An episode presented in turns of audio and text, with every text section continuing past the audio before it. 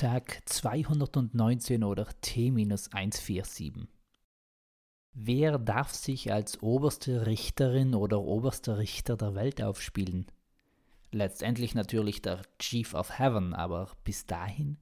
Wer hat das Anrecht darauf, in seinem Namen, der im jüdisch-christlichen Verständnis nun wirklich kein Name ist, weil ihn das greifbar formbar machen und in Besitz nehmen würde, daher nur eine Beschreibung, aber wer darf das tun? Und wer entscheidet dann über diese Person, ob es gut oder schlecht war, was entschieden wurde? Da mag die Devise besser recht als schlecht nicht nur für Linkshänderinnen und Linkshänder unsinnig klingen. Denn was ist schon schlecht? Scheinbar muss das etwas mit unserer Sexualität zu tun haben. Dabei dreht sich doch auch so viel um das Geschlecht. Wird die Herleitung über die Gegenkomposition zu gut verstanden, dann müssten auch unsere Genitalien oder anderswo die Gen Norwegen oder Gen Mexiko, also die Geschlechtsmerkmale, einen negativen Beigeschmack haben. Das sieht jetzt aber sehr zweideutig aus. Also Griff auf den Hebel, also die Handbremse und eine 265-Grad-Drehung. Schlecht und Sexualität also. Diese kann brav biologisch als der menschliche Weg zur Entwicklung weiterer Populationen beschrieben werden.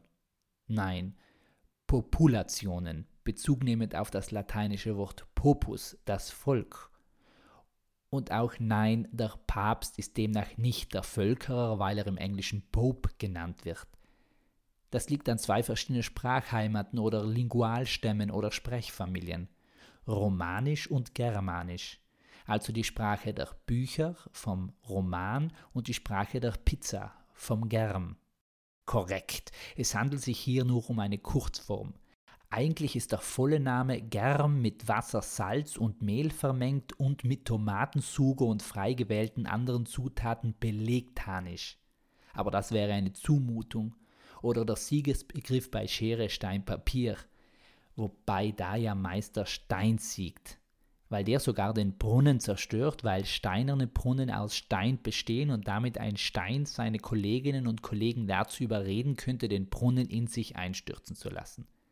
Ein ähnliches Bild brachte laut den Evangelisten oder den männlichen Kollegen dazu den Adamgelisten schon Jesus ein, als ihm vorgeworfen wurde, er würde Dämonen im Namen des Oberdämons austreiben, also im Namen Belzebuls heißt es aber da erklärte er, dass würde er Böses mit den Kräften des Bösen austreiben, wäre das so sinnvoll, wie wenn ein starkes Heer sich selbst ins Haar kriegen würde oder so irgendwie.